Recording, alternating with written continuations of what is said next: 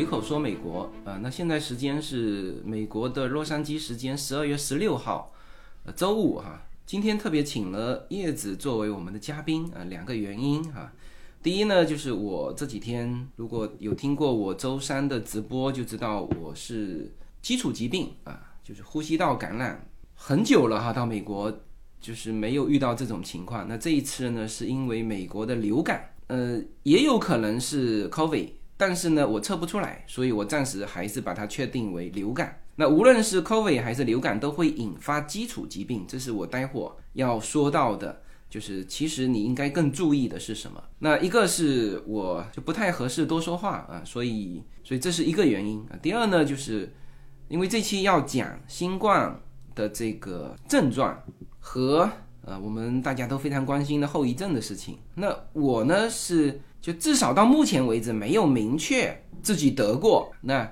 叶子是明确得过啊，就是他阳过啊，他是在几月份阳的？我是在暑假的嗯七月的最后一周，那时候测出来阳性的，正好送我们家女儿去上老大去上 summer camp 嘛，然后后来回来我就呃发现阳性了，然后大概时间就是持续一整周嘛，然后在上个星期的时候，Yuna 呢也测出来阳性，就是我和 Yuna 都是有测出来的阳性过。对我们家现在就是令也还没有测出过有阳性哈，我也一直测不出来。对，但是我觉得小朋友的这种阳性可能就是跟我们普通认为的还是不太一样哈。因为我在暑假的时候测出来阳性的时候呢，在我测出来阳性的前一天，其实是呃令那一天就是发低烧，然后呢他就觉得很累。平时他不是那样的，平时就是是活蹦乱跳的，就是精力无限的小朋友哈。然后那天就是他就一直叫累，然后他就躺在沙发上睡觉了嘛，然后有发低烧，就是人都是很萎靡的那种啊、然后我就给他测了，但是测出来呢没有阳性，但是呢他的这个症状后来睡一觉，然后到第二天就好了，已经就完全没有任何症状。但是呢，第二天过后的第三天，我就测出来阳性了，所以我很怀疑说，有可能就是其实令他也有过很短暂的可能和病毒的接触的那个，但是因为他年纪小嘛，然后可能身体状况好，所以说他连爆发都没有爆发出来，就是只是一点低烧，然后就过了。其实我听说有很多小朋友是这样，然后还有我的朋友身边的朋友那种，你知道他身体素质肯定是好，长期就是在健身环锻炼的那种哈。然后他说他当时测出来阳性，一直到阴性，总共就才三天时间，就是特别特别的快。因为最近也有我很多国内的朋友嘛，因为国内最近就是完全放开了哈，因为大家反正。就很担心，就是一直在问美国这种整个完全开放之后的感染率怎么样嘛？但事实上，美国一直都是几乎都是完全开放的，它就没有说就封闭的时间其实是非常短暂的，就然后也没有强制性封闭，所以呢，你说它这个感染率其实它一直属于那种，就是说这其实美国跟中国两个不同哈。第一呢，它就算是封闭，它也不是完全居家哈，因为其实美国是感染很高峰的时候，我们其实，在就是家门口散步的人啊，比以前就是开放的时候还要多啊。因为什么？因为以前他是上班嘛，那现在你他是居家办公，所以呢，他唯一的活动就是出来遛狗或者是在这边散步啊。所以，呃，他美国一直是这种状态。那这个是一个，就是说它是封闭，也是叫做半封闭状态。然后开放呢，其实这一次给我的感觉就是说，呃，确实也超出我的意料，就是包括北京、上海啊，特别是北京啊，那个几乎朋友圈传的都是已经这么快的阳。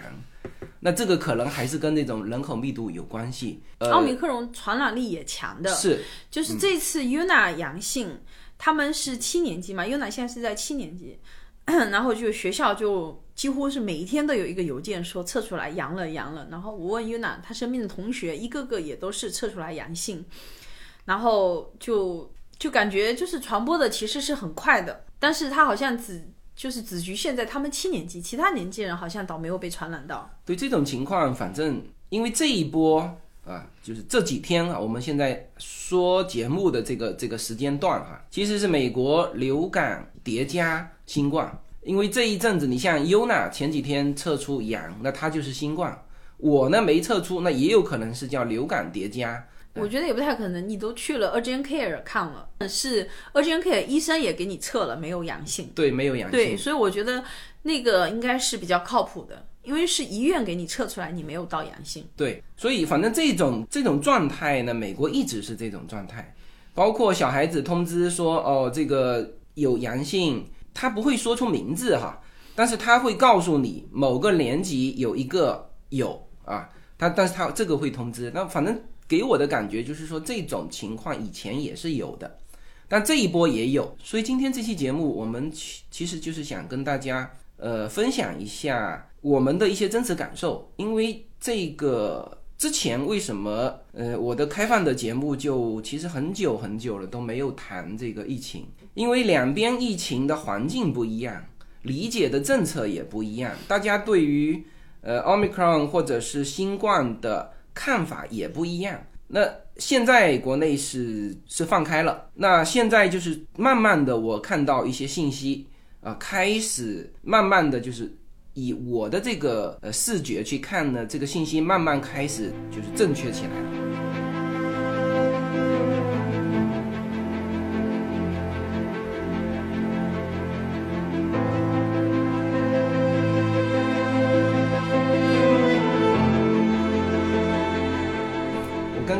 还看到一个，就是北京的一个医院的一个内部讲话的录音，这里面其实很重要的几个东西哈。第一啊，就是终于承认说所有人都会被感染啊，他的原话是这样说：百分之一百被感染，这是毫无问题的。只是呢，现在的希望是说，呃，能够保持一个少剂量的感染，呃，因为。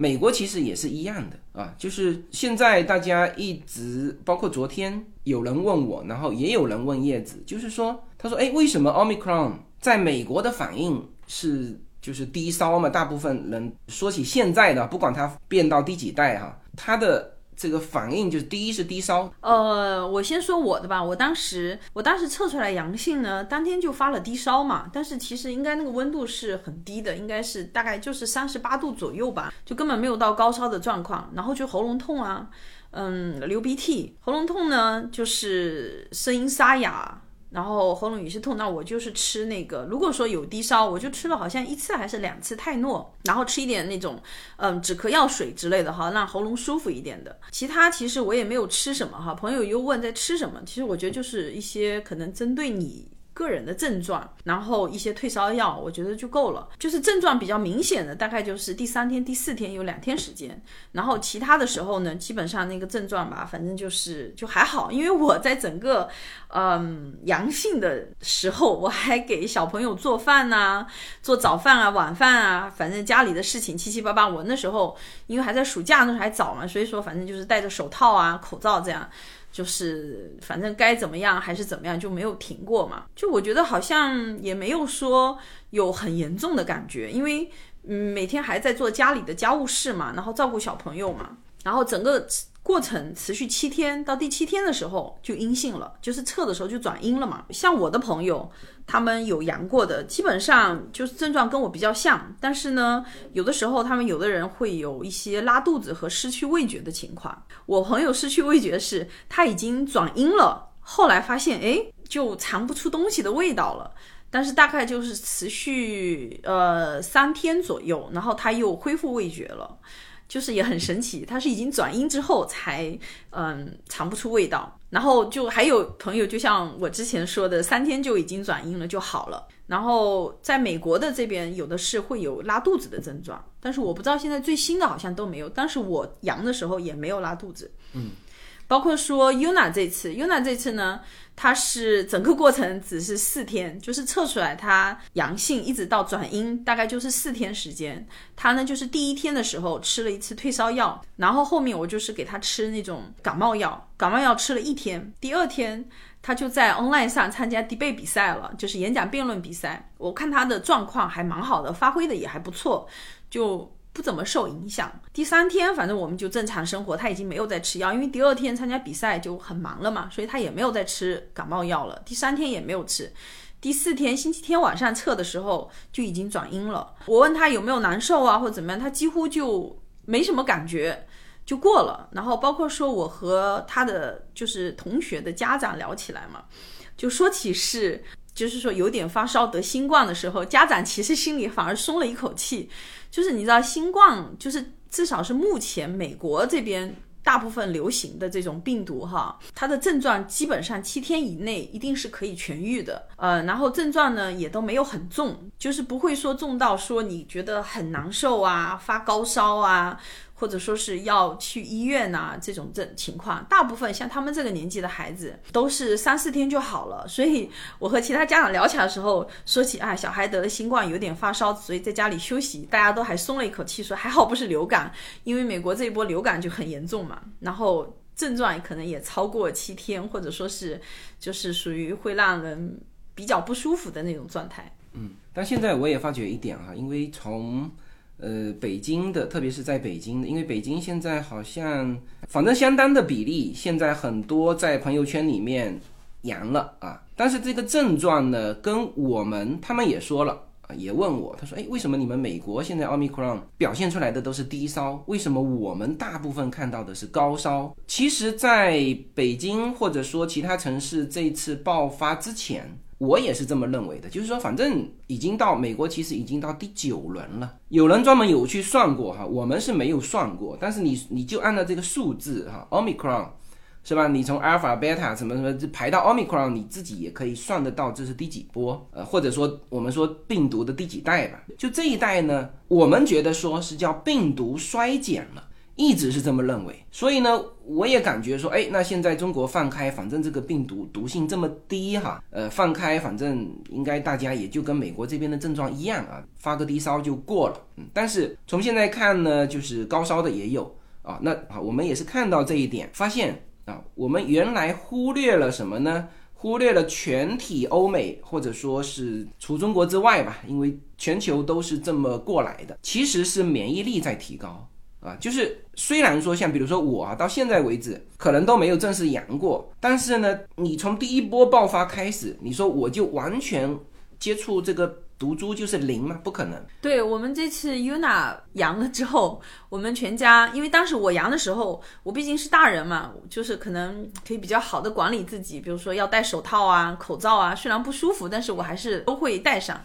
但 Yuna 这次阳了之后，我们全家包括令都没有做任何防护，就是跟平时一样生活，嗯，吃饭也在一起，然后睡觉什么，就是跟原来正常是一模一样的。然后我撤了，我没有阳，所以我觉得可能真的就是抵抗力，一个是抵抗力，一个是说有可能就是相同的毒株嘛，它就不会再反复感染一样的病毒了嘛。至少在嗯，可能比较长的一段时间，因为我感染是在夏天嘛，现在才十二月份嘛，这里大概是呃四五个月的时间，那是不太容易重复感染的。我跟 Yuna 其实还是他这次阳的话，就是说我们还是很。很亲近的，没有没有任何说做额外的防护，所以，嗯，包括妹妹也没有测出来也没有阳，然后我们两个大人也都没有，所以我觉得其实可能多少就算没有测出来阳过，多少都能已经是有一些抗原了。对，优娜这次阳的时候呢，叶子还当面亲了优娜一口，然后还要求我过去也亲一口，但是反正就是说什么意思呢？就是。其实美国大家感觉哈，OK，那前两年其实我们身边哈，二零二零年、二零二一年极少有听到阳的朋友，但是呢，二零二二年就不一样了，从今年开始陆续在阳。那实际上呢，这些朋友啊，在二零二零年跟二零二一年的前面的那几波的时候啊，他们多多少少都在感染，只是说没有表现出来，无症状或者是毒素不够。那到了。现在 Omicron 大家表现出来的都是要么就是无症状，要么就是轻微的症状。一方面呢，当然肯定病毒是在毒性是在降低；那另外一方面呢，就是跟在我们这边生活的就是其实是免疫力在提高。还有就是疫苗嘛，是吧？疫苗虽然说打它呃六个月就过期了啊，所以美国这边疫苗就是第一针、第二针，然后加强针是要六个月之后打啊，然后现在第四针出来了。所以整个的这个过程其实是反复冲刷，呃，病毒也在降低，然后呢，免疫力，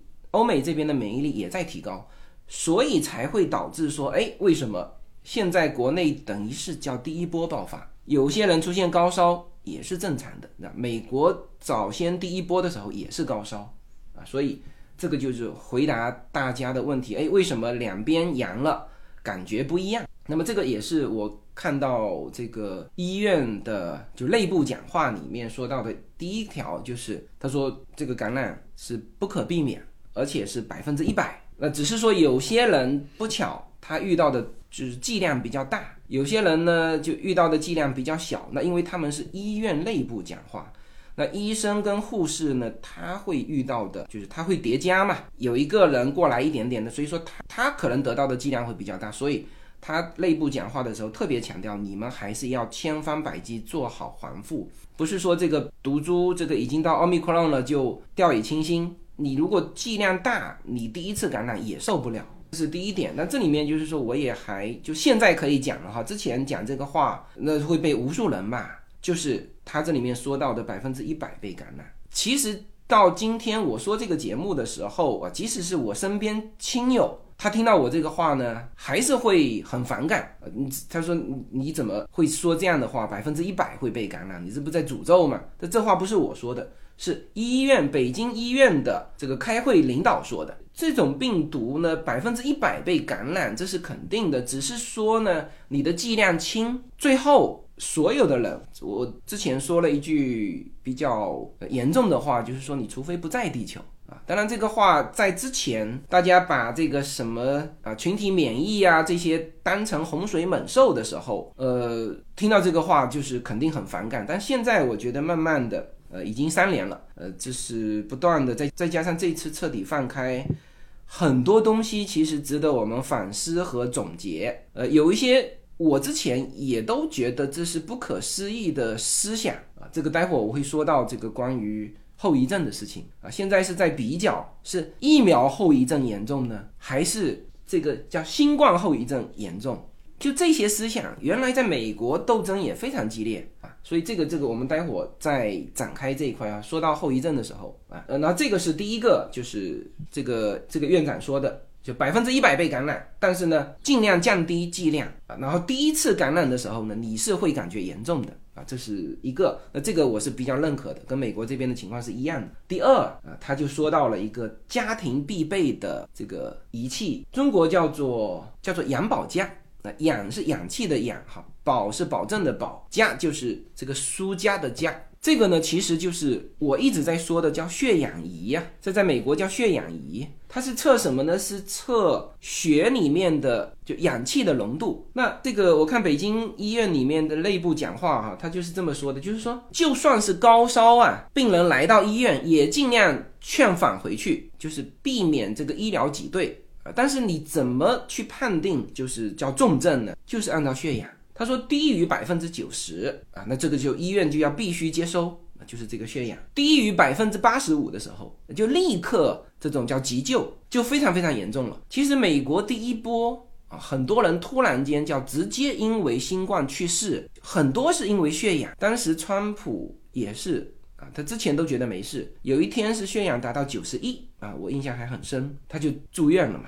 那个时候还在大选期间啊，所以低于九十，这就是。目前国内判断算不算重症的一个标准，这个呢，我基本上叫认可啊。呃，因为你说发烧多少度，其实在美国这边可能也是劝返，就是那你就回家喝水，吃这个退烧药啊，你不用挤占这个医疗资源。这个判断的重点就是这个血氧仪啊。但是呢，我现在发觉国内应该家家户户都没有备，所以呢，在这次我的这个。买的寄回去的这个这个物件里面，呃，我特别买了两个血氧仪寄回去。这个当然在国内，你如果在淘宝上还抢得到货，那赶紧备一个啊。这个是判断你能不能够送医院的一个标准啊。这是第二啊。第三呢，他说到一个就是不要乱吃药，要吃对症的药。什么意思呢？就是比如说你发烧，那你就直接上泰诺啊。我看他也提到泰诺。其实，在我的直播里面反反复复在提这个泰诺。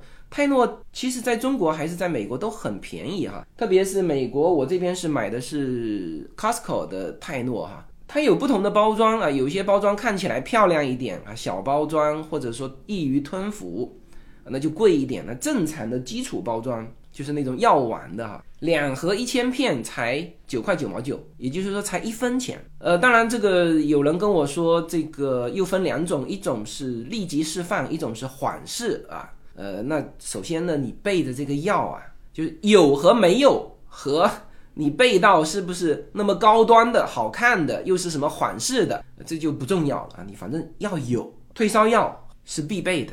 然后它里面还提到，专门提到，他说现在这种紧急情况哈，不要用中药，特别说了那个什么花什么温的那个那个药哈，那个药我在我自己的内部会员的直播里面我反复说过了。那那段录音里面，那当然他除了提到说这种紧急的情况下不合适用中药之外，还提到了这个什么连什么清什么这个有肝损伤的副作用啊。总之一句话就是。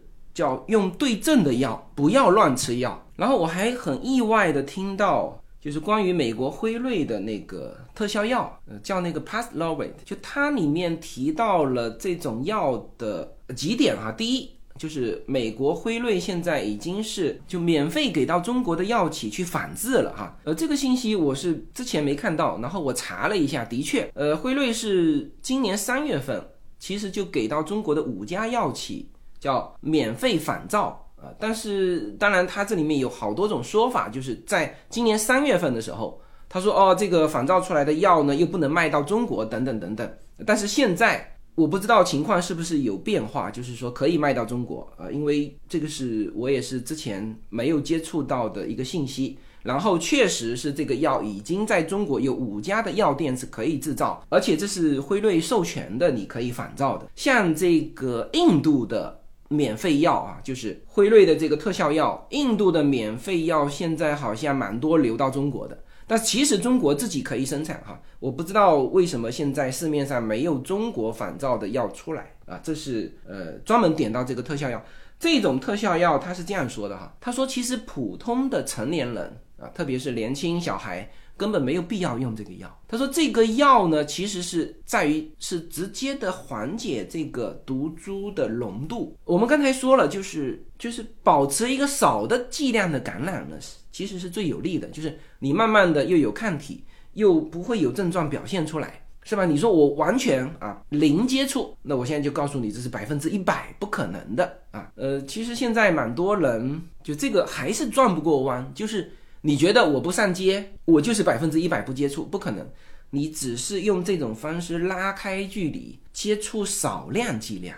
但是呢，你如果一旦不小心得了一个比较浓的一个呃高剂量的这种毒株，那年轻人和普通人也没问题。但是呢，对于有基础病的老年人，所以呢，他也是提出说，哎，这个药是要备的。一旦遇到这种六十五岁以上的。老人，而且有基础病的，要迅速把他的这个病毒的浓度先降下来。那这个特效药就是解决这个问题的啊！记住哈，不一定是每家每户都要备啊，因为我现在看到国内现在哈卖两千多块钱。那其实这个药呢，在美国这个 CVS 都有哈，但是我们反正我是没有见到我们身边任何人去买这个药的，因为刚才说了嘛，美国已经到第九波了，所有的人他的抗体就不像第一次接触新冠一样，说啊要到把这个浓度降下来才能够适应啊，才能够克服的这个程度啊。所以这个是他提到了这种辉瑞特效药的目前在国内的一个情况，以及它的用途和适用的人群。那这个当时我看到就三月份的时候的美国的数据，这个是百分之八十九可以降低这个浓度的。中国那时候三月份是进口了两万多盒哈，那这个肯定是不够的。那所以现在一个是国内，反正它已经可以仿制。那至于说为什么看不见，我们不知道。还有就是印度流进去的这个仿制药也有啊，那那么这个就是他提到的最重要的三点：第一，保持少剂量感染；第二，备血氧仪啊，国内叫做氧保加；第三就是药要备好，要对症的药。说了泰诺，说了这个辉瑞的特效药。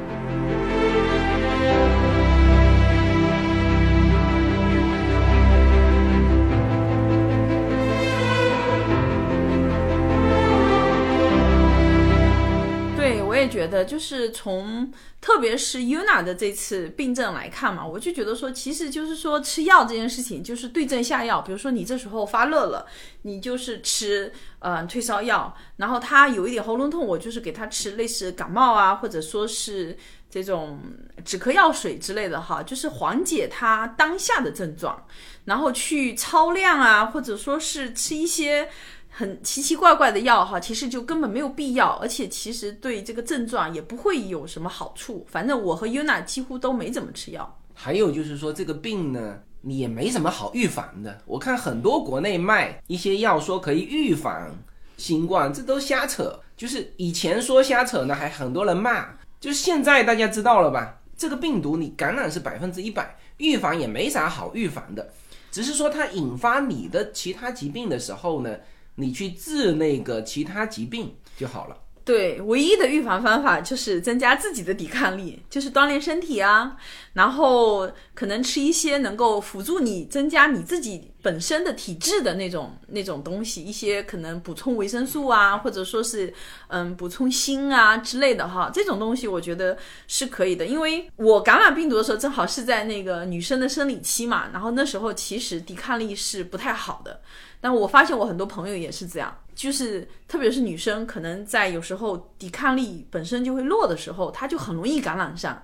所以增加体质这件事情，我觉得是唯一的，而且 only one 的办法。所以这里面还是要再就再次加强一下那个认知哈，就是说你不要说，就是我完全避开啊，我完全身上没有这个病毒，因为以前我们一直环绕在那个清零清零嘛。刚开始解释是就是公众的认知是叫做病毒清零，后来反正专家也出来说，我说的是中国啊，就是说叫做叫做重症啊，或者说死亡清零啊，这这后来慢慢反正就开始解释。但现在来看，就是这个疫情啊，即使我们从现在开始，像我呢是到一直三年来了是就没有测到过我阳性，但是你要问我说，哎，那你这个算不算得过 COVID？我觉得我肯定算是感染过。除非你不在人类社会生活，是吧？所以这个是一个还是要加强一下这这个方面的认知哈。然后我我继续说这个北京的这个院长说的哈，因为很多东西他现在说出来，也就代表着哦，中国社会慢慢的开始有这种认知了。那有一些我就好跟大家解释啊，否则就就非常累啊。这个他提到反感的问题，什么叫反感？就是返回工作岗位。啊，那这个就是说，我们原来美国也一样的。你如果是到今天哈，如果你阳了，你测出是阳了，你是不能去上课或者去上班的啊，因为你会还是会传染别人。只是说最早的好像是十天，后来是七天，后来是五天啊。我现在说的是美国这边的。好，那现在中国这边的，可能大家有一些还没有看到什么红头文件是怎么表述哈。但是基本上现在他从医院的这个角度说什么情况可以反感，他应该说医院内部就自己的员工什么情况可以反感，就是回到工作岗位。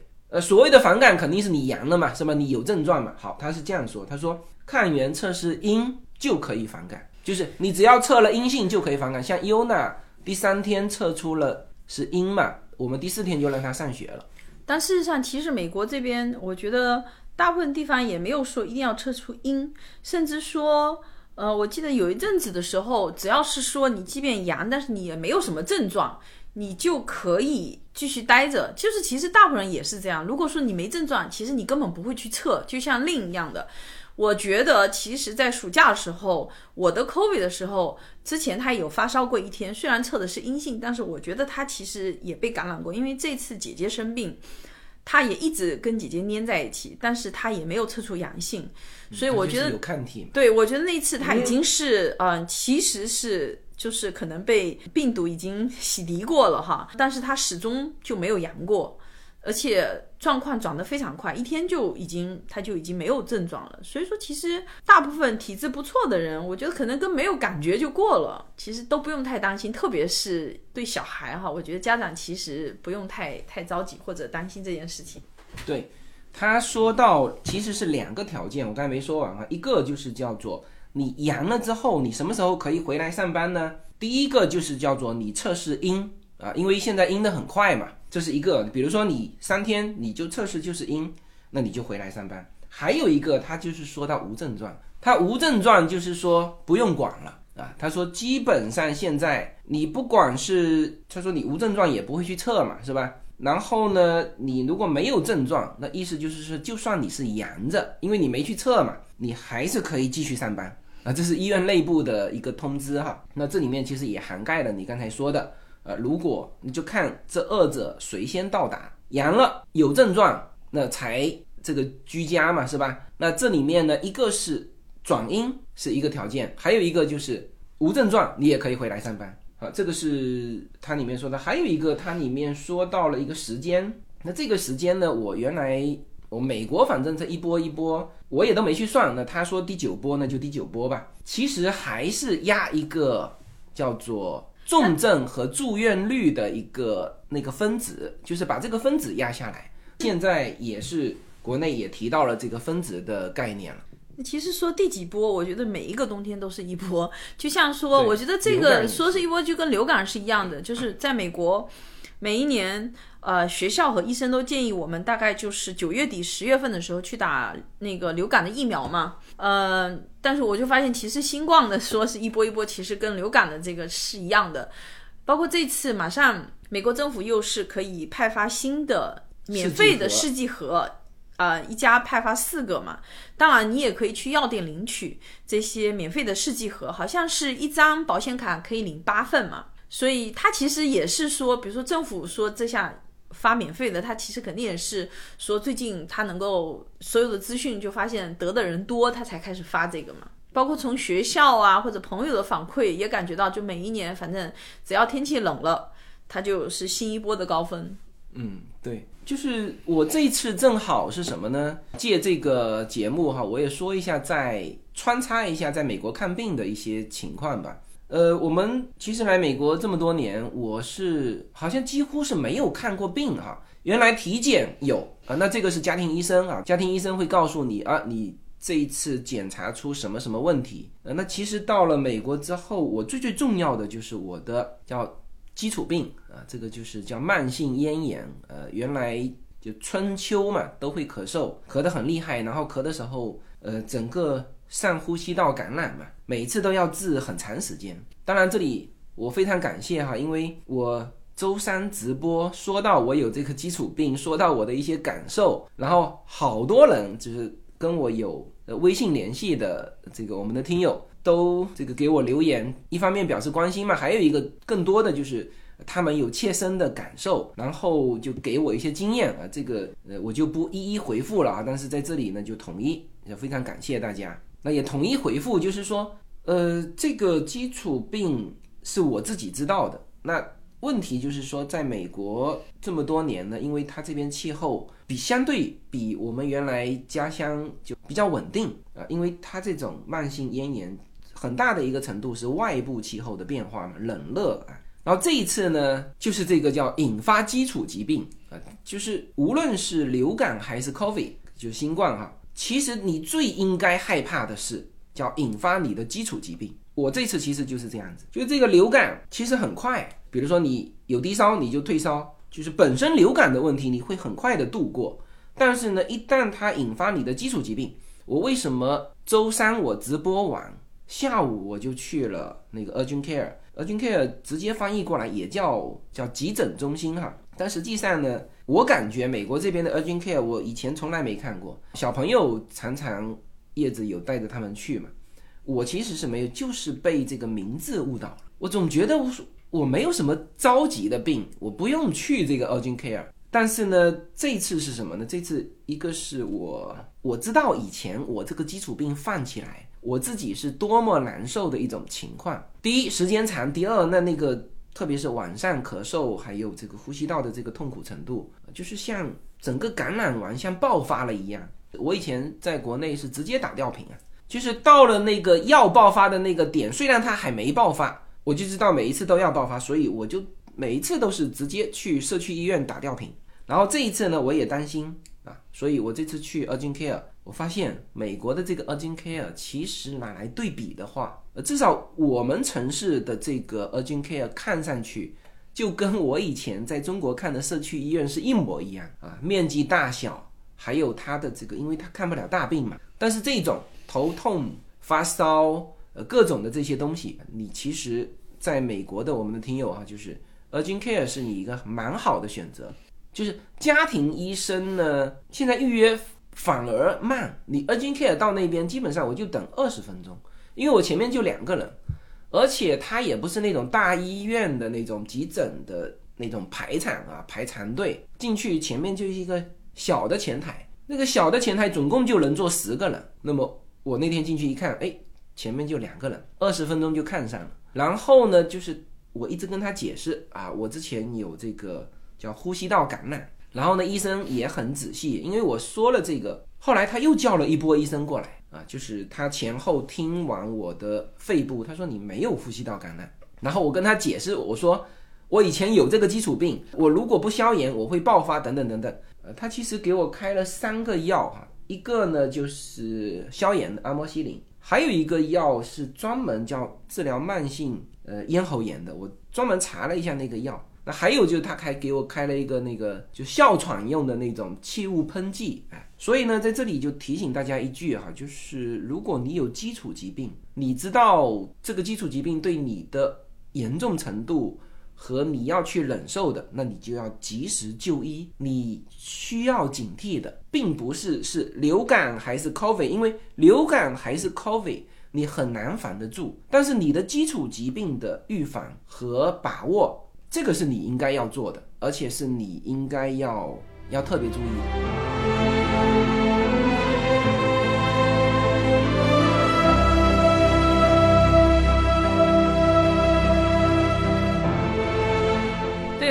带 UNA 去过好几次 Urgent Care。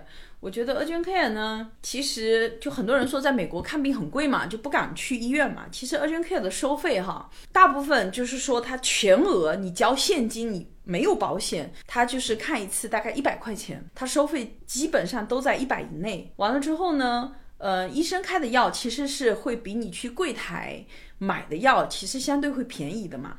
而且就是说，啊，药效也会好。然后，如果你有保险，那就根据你自己保险，你扣配多少就多少嘛。但反正最贵的话，一般就是你全额付现金，就是一百块钱，就是没有，呃，想象的那么可怕，或者说是就不能去的那种哈。关键是它立刻可以看得到，呃，也没有像另外一个急诊中心那种。就要等四五个小时，或者说是那个样子，等很长时间。有的人去 emergency 就说哇，等好久好久，然后可能收费也确实就是天价账单。一般我看人家写的，在美国得到天价账单都是到了 emergency room，然后呢可能就开一个止痛药，然后说收了大几百块钱。那在 urgent care 一般不会。他反正门诊费最贵一百块钱，然后药嘛，你就是自己去药店拿。嗯，相对来说，如果你不是说，就是说你这下马上就是很严重，就是受了很严重的伤啊，或者说是，就是进去就是马上要住院，像我爸那时候那种哈，就进去直接就病床管插上各种那个就住院的那种情况，其实 urgent care 相对来说是一个便宜的，也是比较好的选择。然后我觉得在国内这种。如果说，我觉得年轻人和这种可能七八岁、六七岁以上的这种小孩哈，就是已经离开婴幼儿期那种哈，我觉得得新冠其实是不太要很担心的。我觉得你基本上就是把它当成就是流感看待，因为其实流感今年的流感传染力我觉得不亚于新冠。但是如果你是知道自己有这种基础疾病的哈，那我觉得如果说有问题。还是要马上去看急诊啊，或者说是，嗯，该上医院的上医院。但是，一般我觉得大部分的人群在这个年龄范围内的人群，其实是，嗯，不需要说额外的特别担心。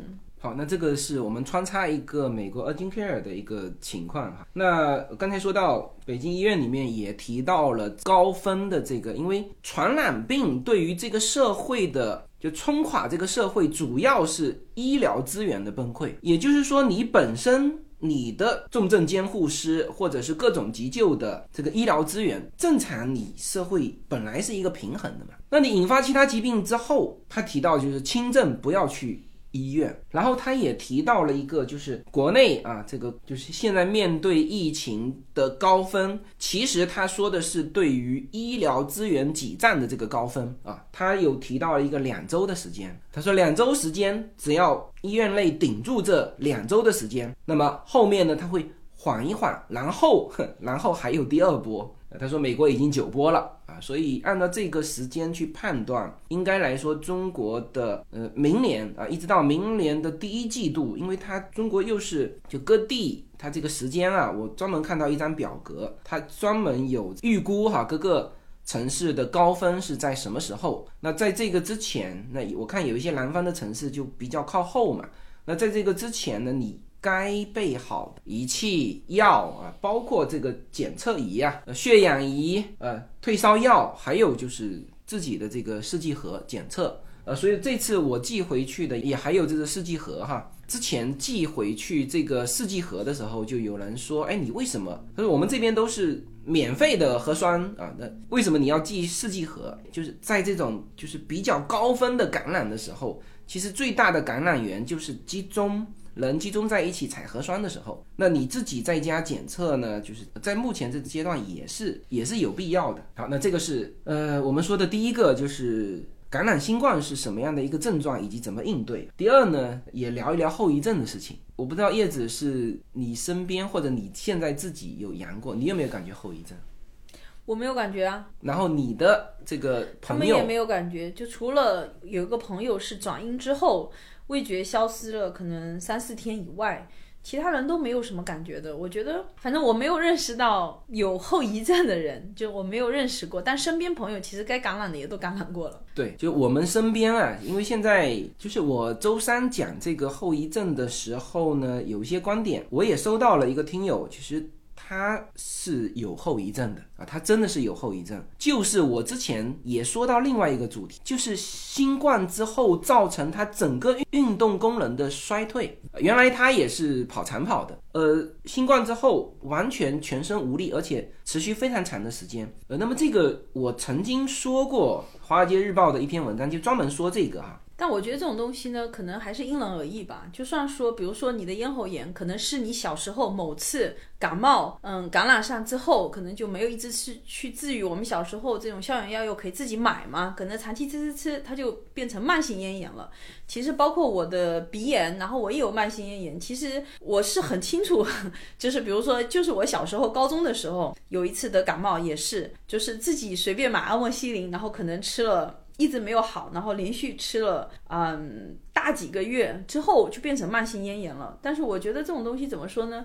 就其实每一种疾病都有可能造成后遗症，就是每一种疾病都会有后遗症，包括我们的慢性咽炎呐、鼻炎呐，这些都是我们曾经某次疾病的后遗症。所以这个东西我觉得还是因人而异。对，而这里面有一个非常重要的点哈，就是说，因为我们周三我专门练了一篇文章哈，是关于为什么。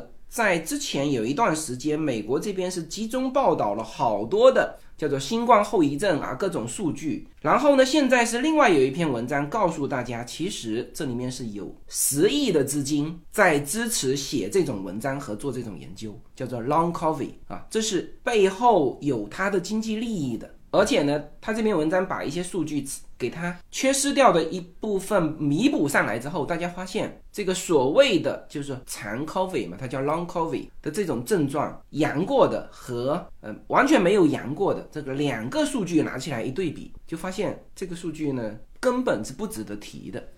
对，其实就像说，比如说我以前小时候某次感染了口唇疱疹，我现在抵抗力只要一差，我可能口唇疱疹就会冒起来，因为它的病毒一直潜伏在你的体内嘛。反正这种东西怎么说，我觉得就没必要太纠结这个东西，因为因为你可能每一次的某种疾病都会引发你身体的各种的变化。关键的关键是你挡得住吗？是不是？就是你说 OK 那。有这个把这个后遗症，呃，说的非常可怕，那就是说大家要挡住这个。那问题是你现在是说百分之一百会感染，那这个你又挡不住，是吧？那你又去可怕这个后遗症，那这个就完全这个很矛盾的事情。对，也会造成很多心理负担嘛。这种心理负担可能也会让你终日惶惶不安，可能对你的自身的免疫力也不太好，或者说是我看到很多报道说，最近有人吃好多好多乱七八糟的药，结果没得 COVID，药物中毒了。我觉得这个都是就是非常不好的选择。对我索性说几个数字哈，你看哈，之前大量的文章啊说。百分之二十的 COVID 感染者会导致这个 Long COVID，就是这种长期新冠。后来我们知道，这是其实也是美国政府，他当时担心这个，是成立了一个专门的叫做 Long COVID 的医疗工业综合体，提供了十亿资金让他们去研究。那最后人家必须要交这个论文嘛，是吧？就大量的这种数据，但是呢，没有出钱的英国。呃，英国正常研究，他发现其实只有百分之三的 COVID 的患者是有持续十二周的残留症状。然后呢，他说了一个，他怎么解释这里面的差异？他认为把这些病例称为长期的 COVID，是把普通的生活叫医学化。呃，这个是我们在呃周三直播里面说过的，而且我们还。说了两篇文章哈，呃，一篇文章是说一份研究说百分之四十的 COVID 呈阳性的患者在三个月的随访中报告身体、精神和社会健康持续不佳，他就公布了这一份。那这一份当然看起来就非常严重嘛，等于是你感染过 COVID 的百分之四十是这个有这种 Long COVID 的症状，但是呢，它还有另外一个数字没拿出来，什么呢？就是对于其他有上呼吸道的。感染的这个 COVID 的阴性患者，就是他实际上是没有阳过的，但是他同样也有这个上呼吸道感染的。他说这个数字是百分之五十四，也就是说，就 COVID 的患者同样的病哈，比非 COVID 的患者做得更好，因为 COVID 只有百分之四十感觉不好，不是 COVID 的，就是没有阳过的，有百分之五十四感觉不好，他就把这个数字给盖起来了。那这是。一个数据对比，还有一个就是年轻的孩子啊，十一到十七岁，基本上啊，这个还是在《柳叶刀》上的一个报道哈，就基本上没有叫 Long COVID 的症状啊，所以这些是就是我看到的关于大家最焦虑和害怕的这个后遗症的呃一些数据。那当然这里面不代表说就完全没有啊，因为像呃我们的一个听友，他听完我周三的直播之后，就立刻告诉我。他就是有这个新冠后遗症，当然这里面是有可能的。呃，这个我之前也说过，这种叫做丧失运动功能的，就是有专门的《华尔街日报》的这种文章，然后他就告诉我，他就是这样。那这个呢，就是有个案，但是呢，每种疾病也都会有后遗症。所以这个讲的这个内容啊，呃，也是要找好这个应该说的时候啊，就是包括我们现在说的这个后遗症，关于后遗症的这个内容。我觉得以前啊，甚至是在半个月之前，我可能就不会去说这些内容，因为就包括你刚才说的啊，得了之后呢，不要去担心啊，这个话呢，你如果是呃之前讲。可能即使在很亲密的朋友的群里面都会被骂啊，就是他感觉就是什么叫得了不要去担心，那这其实那个逻辑是我能不得我干嘛想去得啊？是他是这个逻辑。那现在的问题就是说，其实很早很早，二零二零年基本上欧美的一个整体的认识就是百分之一百会被感染，但是这个感觉以前在。国内讲的话，呃，就是会被坚决打倒的那种。所以关于后遗症这些，我们现在呃才才能够说这个话题哈。总体来说，就是有没有个案存在，因为某一次新冠造成长期的 long covid，肯定是有。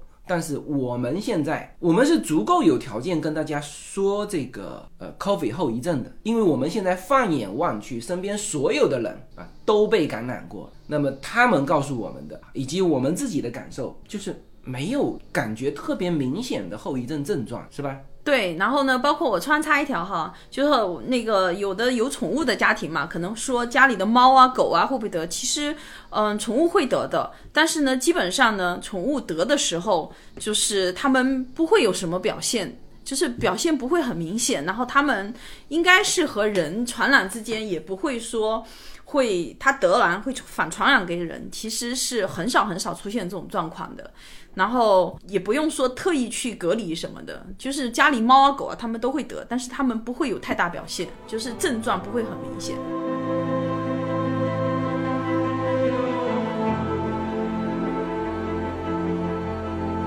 好，那这期其实录制的蛮辛苦的哈，因为我们分了四段，碎片时间啊。现在说话是已经到了晚上了哈，我们从一早起来录了十几二十分钟，然后忙各种事情，然后中午录了一段，然后下午录了一段，呃，然后现在叶子已经不再和我一起录了哈，最后我来做一个收尾。呃，因为我们这两天正好是就小孩这一学期的结束的时间啊，以及放假的第一天啊，所以很多事情啊都是之前就安排好的啊。比如昨天是他们上课的最后一天，然后晚上他们学校还有一个汇报演出，那所有的家长啊都要盛装出席。去一个大礼堂哈，听各个年段的学生唱这个圣诞歌曲，还有就是你之前要给这个各个老师送圣诞礼物等等啊，这个都在就放假之前要送出去啊。这是昨天啊，今天呢是开假第一天啊，叶子也预约了好多好多事情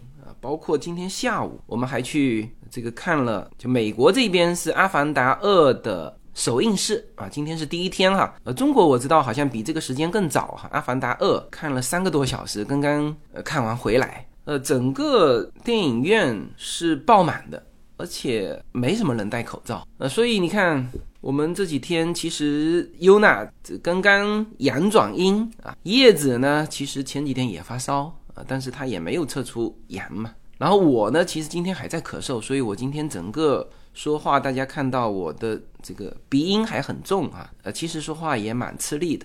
呃，令今天也是各种咳嗽啊。那美国近期啊，东海岸我不清楚，反正西海岸因为它降温，所以流感和新冠是叠加的。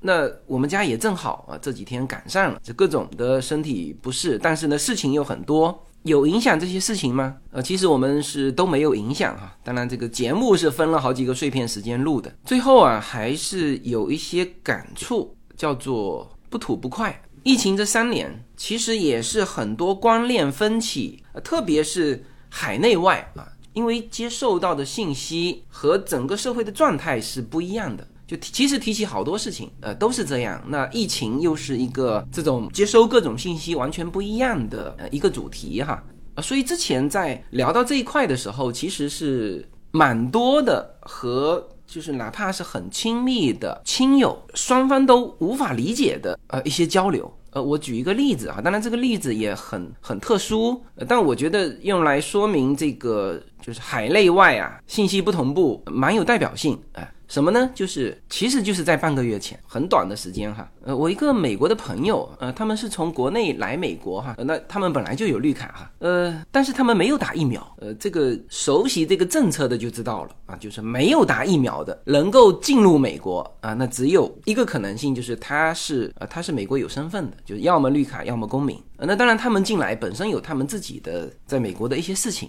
但是呢，他们其实还有一个想法，就是。在美国去感染这个毒株，就最后他也如愿了。但是他刚开始到美国的时候，他们是夏天来的嘛，就是故意往那个人多的地方挤，去专门去迪士尼，然后好几个月都没有感染上。呃，那时候他们还在说这个，他说就是看着，因为那个时候美国数据还很大嘛。他说怎么回事？这个看上去数据这么大，然后他们也往人多的地方挤嘛，但是就是没感染上。呃，当然最后就感染上了。嗯，其实我当时说这个是不经意说的，但是呢，就半个月之前哈，就是国内的一些朋友就是非常难理解。然后呢，我怎么解释，他们都不理解，而且解释到后面就感觉我是在开玩笑。或者他们就感觉我这个朋友是不是脑袋有问题？其实我当时也都解释了。那我这个朋友呢，是脑袋极为清楚的，而且他这样做是得到了专业的传染病的专家指导的。我那时候跟这个我那个亲友群里面解释的时候，我还特意解释了，我说人家是身价多少多少的人，我的意思就是说人家不是那种。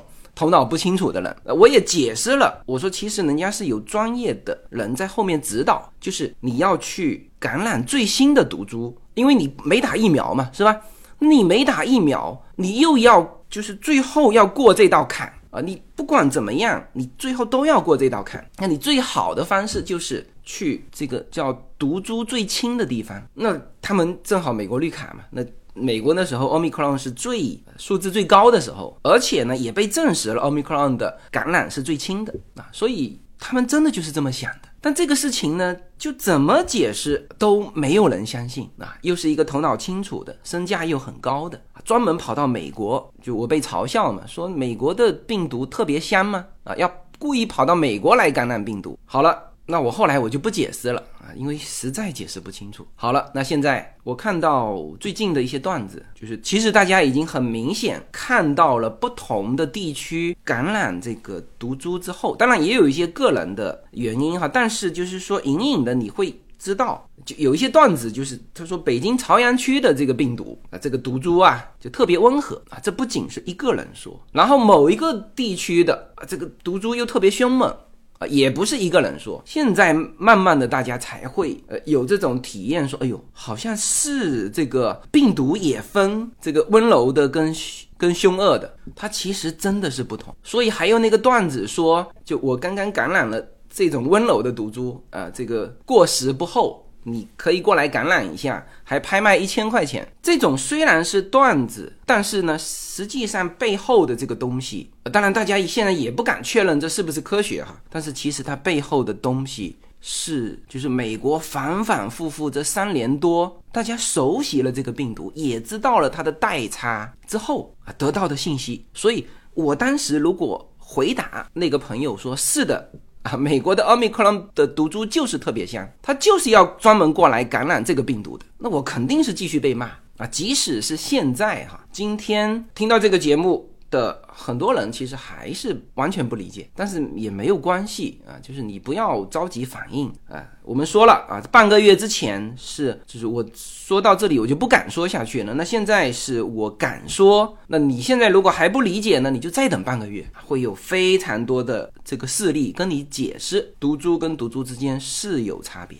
那当然，这种观念的转变和接受，我自己也也有过这种体验，就是别人说的观点，我是完全不理解，但是。我没有去攻击他啊，就是早先美国有专门一部分人是不打疫苗的。那那个时候，其实我从心里我是觉得，因为大家知道每一针的疫苗我都是抢先去打的。呃，因为我们知道美国的疫苗它有经过三期的那个临床检验出来嘛。但是当时就是有两批人坚决不打，一批就是基督教人士。呃，那这个是从当然一部分啊是从教义里面说这个人体是上帝赋予的。呃，是不可以改变啊，等等。那其实还有一部分人就是专业的医生，那他们的观点是说，所有的疫苗都要经过十年以上的时间才能够检测出它的后遗症啊。而病毒是大自然存在的，那么该进入人体那就进入人体，就这个后遗症你是避不掉的啊。而我不打疫苗，我就没有疫苗后遗症啊。这个是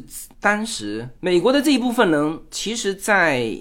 之前啊，他们坚守这个理念呢，付出了非常大的代价。大家不理解嘛，恶语重伤的也有啊。不过美国呢，总体来说是一个多元化的世界啊。即使是法律，医生和拜登打官司，说你不可以用行政的命令要求我们打疫苗，结果法院判拜登败诉，可以不打，是吧？那他们是从法律上维护住了自己的。这种信念，但是呢，就当时而言，我也不太理解啊。那现在我是就完全理解了。比如从社会的角度说，就像他们说的，他说又不是我打了疫苗，我就不传染、不感染，一样传染，一样感染。打疫苗是保护自己，就不得重症啊，这个死亡率低一点。那对于公共来说没有差别，呃，即使打了疫苗，也同样被感染，也同样会传染，是吧？就公共的角度是平衡的。那么。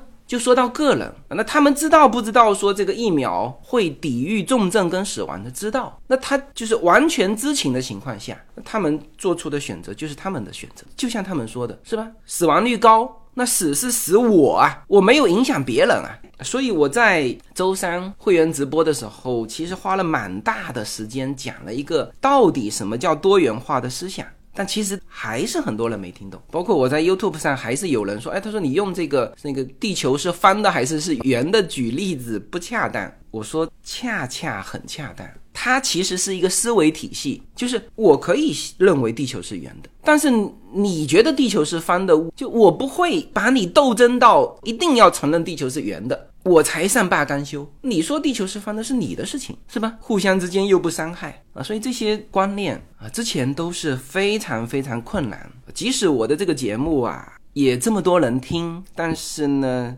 就是真正呃完全懂的也还是少数。好，那就不再展开了啊。其实这个要展开又会讲很多，我们不再展开，点到为止哈。行，那我看到我们家前院的圣诞灯全部亮起来了，那小孩子们呢也都放假了，也开始进入我们的圣诞季。那么也预祝大家圣诞快乐，希望大家都一切顺利哈，平平安安度过一些非常时刻。好，谢谢大家。